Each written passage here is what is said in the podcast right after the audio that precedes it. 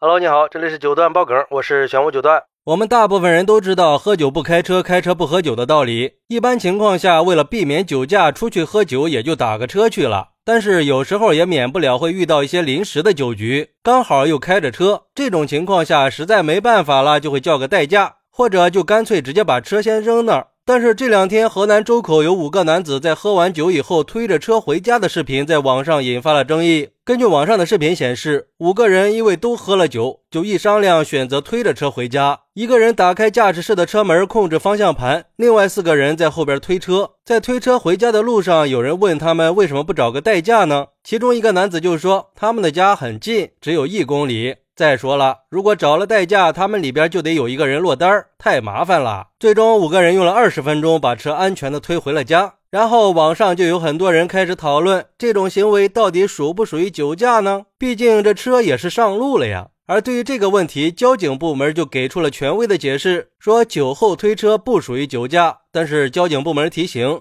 这样做是不对的。虽然说车辆没有启动，但是这样做存在着安全隐患。因为人在喝酒以后，即使是没有喝醉，反应也会变得迟钝。如果稍微不注意，跟身边的车发生了剐蹭，这种情况下属不属于酒驾，就会成为一个新的讨论点。不过，值得表扬的是，这五个男子最终没有让侥幸心理战胜安全意识。而对于这个事儿，有网友认为，这个事儿实在是让人觉得啼笑皆非呀。我是该夸这五个人遵守交规，没有酒驾呢，还是该指责他们这种无知的行为呢？虽然说这个司机并不是坐在车里控制方向盘，但是把车门打开，一手撑着车门，一手掌控方向盘，这样难道就不危险吗？这得亏是半夜对向的车不多呀。如果因为他们一直开着车门引发了剐蹭事故怎么办呀？如果因为司机单手扶着方向盘导致突然失控呢？说实话，我真觉得这几个人的智商堪忧呀！既然只有一公里，为什么不把车放在那儿，人先走路回家呢？第二天醒酒以后再去取车呗，这不是比半夜推车的行为更合理吗？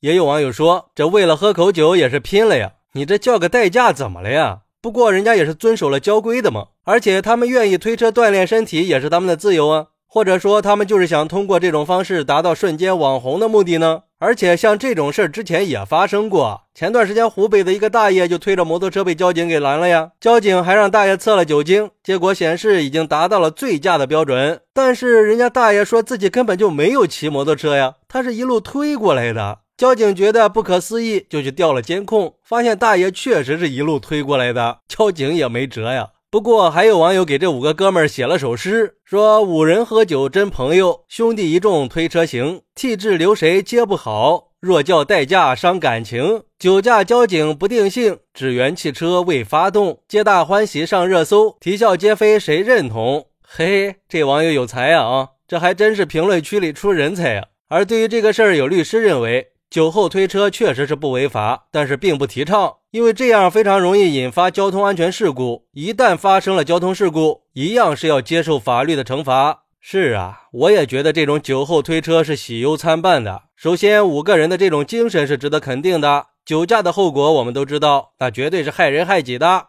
喝酒不开车，这是底线和原则，不能有侥幸心理。这一点我们要给这几个哥们儿点赞。但是酒后是可能会存在潜在危机的，把车推在机动车道上确实存在安全隐患。就像那个网友说的，这几位是不是酒后犯迷糊了？就一公里的路就不能直接走回家吗？明天再回来开车不行吗？为什么非得推回家呀？不过整体来说，我觉得他们还是做出了一个明智的选择，至少他们没有选择酒后开车呀，也保障了自己和别人的安全。虽然说这个办法有点费人啊。起码是用一个积极的态度在面对酒驾。当然，这个事儿也是又一次的在提醒我们，一定要重视酒驾的问题啊！尤其是现在夏天来了，又到了撸串喝啤酒的季节，一定要谨记：喝酒不开车，开车不喝酒，加强我们的安全意识。为了自己和别人的安全，一定要遵守交通规则，避免酒驾、醉驾。好，那你觉得酒后推车回家的行为可行吗？快来评论区分享一下吧！我在评论区等你。喜欢我的朋友可以点个关注，加个订阅，送个月票。咱们下期再见。